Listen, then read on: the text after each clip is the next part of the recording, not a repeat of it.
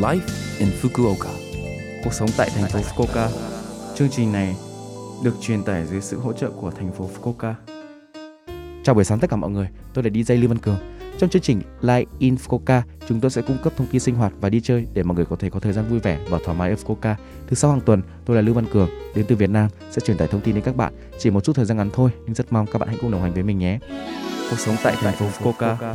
Năm 2021, thời gian chỉ còn lại một chút. Ở Nhật Bản có phong tục dọn dẹp bên trong nhà vào tháng 12, đây được gọi là tổng vệ sinh Osoji.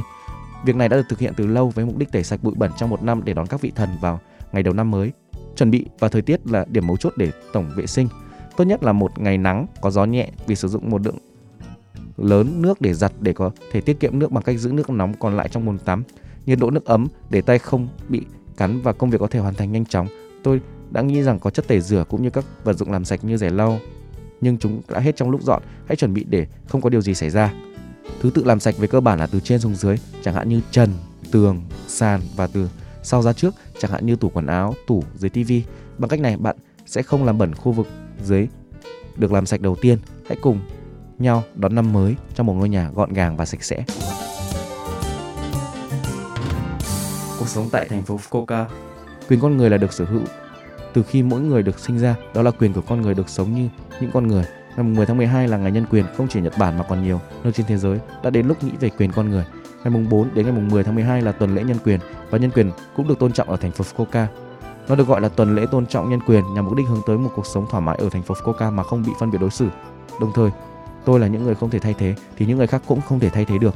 Đó là một tuần quan trọng để biết rằng mỗi người là một sự tồn tại quan trọng để hiện thực hóa một xã hội không ai bị bỏ lại phía sau như các SDG đã nêu, xóa bỏ phân biệt đối xử và định kiến vì phụ nữ, trẻ em, người già, người nước ngoài, người khuyết tật vân vân.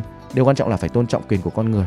Tại sao bạn không nghĩ đến tấm lòng nhân ái và sự sống không thể thay thế? Ở thành phố Fukuoka về việc tiêm chủng ngừa virus corona mới, chúng tôi đang làm việc để đảm bảo rằng tất cả những người tiêm chủng cảm giác yên tâm. Đối với công dân Fukuoka trên 12 tuổi là đối tượng tiêm chủng, thành phố gửi phiếu tiêm chủng và phiếu khám trước khi tiêm chủng cần thiết đối với những người có nhu cầu tiêm chủng nhưng chưa được tiêm chủng về những nơi có thể thực hiện tiêm chủng vân vân. Vui lòng kiểm tra trên trang web của thành phố Fukuoka. Tiêm chủng ngừa là miễn phí, vaccine cùng loại hai lần cách nhau hoặc 3 hoặc 4 tuần. Hình dán trên phiếu tiêm chủng khi tiêm chủng là điều quan trọng là cho biết rằng bạn đã được tiêm chủng ngừa và loại vaccine bạn được chủng ngừa. Vui lòng mang theo để không bị mất. Số điện thoại tư vấn và đặt phòng liên quan đến tiêm chủng là 092 260 8405 092 260 8405 Chúng tôi tiếp nhận hàng ngày từ 8 giờ 30 đến 17 giờ 30. Chúng tôi hỗ trợ 7 ngôn ngữ nước ngoài như tiếng Anh, tiếng Trung, tiếng Hàn, tiếng Việt và tiếng Nepal. Cuộc sống tại thành phố Fukuoka. Số like Infoca tuần này mọi người cảm thấy thế nào ạ? Rất nhiều thông tin bổ ích phải không ạ? Số phát sóng này lúc nào cũng có thể nghe bằng postcard. Ngoài ra, mọi người cũng có thể biết về nội dung truyền tải trên blog. Mọi người xem qua trang chương trình từ trang chủ của lớp FM. Cuối cùng, tôi xin phép gửi đến mọi người bài Là ai từ bỏ, là ai vô tình của ca sĩ Hương Ly để chia sẻ mọi người. Chúc mọi người một ngày vui vẻ. Hẹn gặp lại mọi người vào tuần sau.